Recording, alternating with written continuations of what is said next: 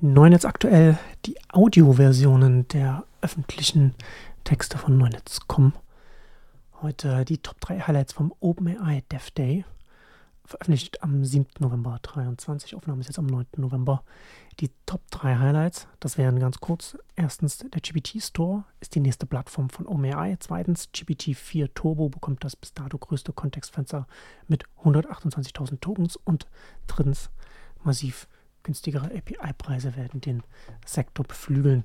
Das alles sollte man immer im Plattformkontext von OpenAI lesen. Aber ich auf Neunetz.com auch ausführlich nochmal die Analysen dazu verlinkt. Hier kann man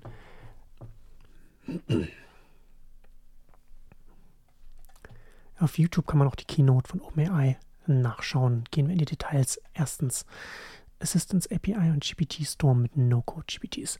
Die neue Assistance API, die es einfacher macht, GPT-basierte Assistenten zu bauen und der neue GPT Store gehen Hand in Hand. Entscheidend ist bei, dem, bei der Assistance, Assistance API, dass OpenAI einen wichtigen Punkt für angepasste auf OpenAI aufsetzende Dienste architekturseitig übernimmt. Und zwar, sie sagen Persistent and Infinitely Long Threads übernimmt die API, also wird auf, ähm, ähm, bei OpenAI quasi zwischengespeichert, um die Beschränkungen der Kontextfenster, also des Gedächtnisses der Modelle, ähm, damit zu umgehen. With the Assistance API schreiben sie, you simply add each new message to an existing thread. Also damit wird es sehr viel einfacher darauf aufzubauen und Dinge zu bauen. Zusätzlich hat OpenAI eine neue Plattform gestartet. Äh, da geht es um leicht mit Prompts erzeugbare spezialisierte, man kann auch sagen fokussierte Versionen von GPT, also mit No-Code erzeugbar.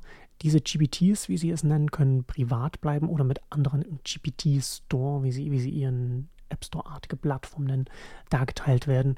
Und da geht es auch um Umsatzbeteiligung derjenigen, die diese spezialisierten GPTs erstellen. Das richtet sich an Power-User zum einen, aber auch an Unternehmen. Im Blogpost erwähnt OpenAI etwa GPTs von äh, Canva und auch von Zapier. Warum das wichtig ist. Die Technik allein reicht nicht für OpenAI. Klassische plattformseitige Netzwerkeffekte sind ein entscheidender Weg, ein Graben ums eigene B2C-Geschäft zu schaffen.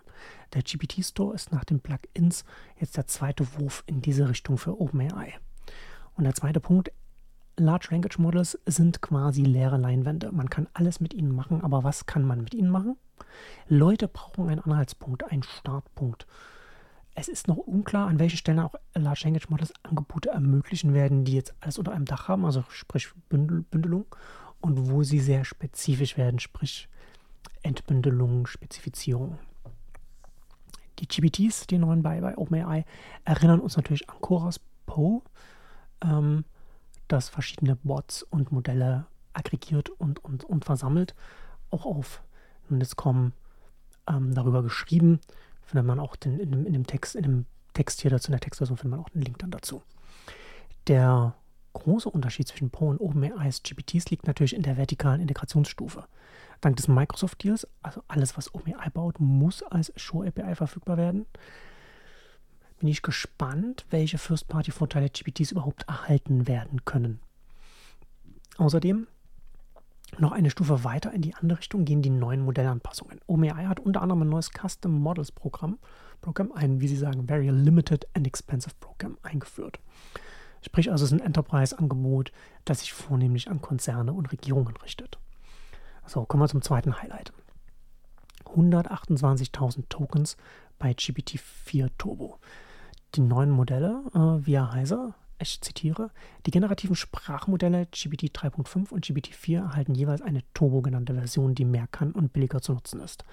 Ist das bisherige GPT 4 mit Informationen mit Stand September 21 trainiert, wurde GPT 4 Turbo Daten bis April 23 gefüttert.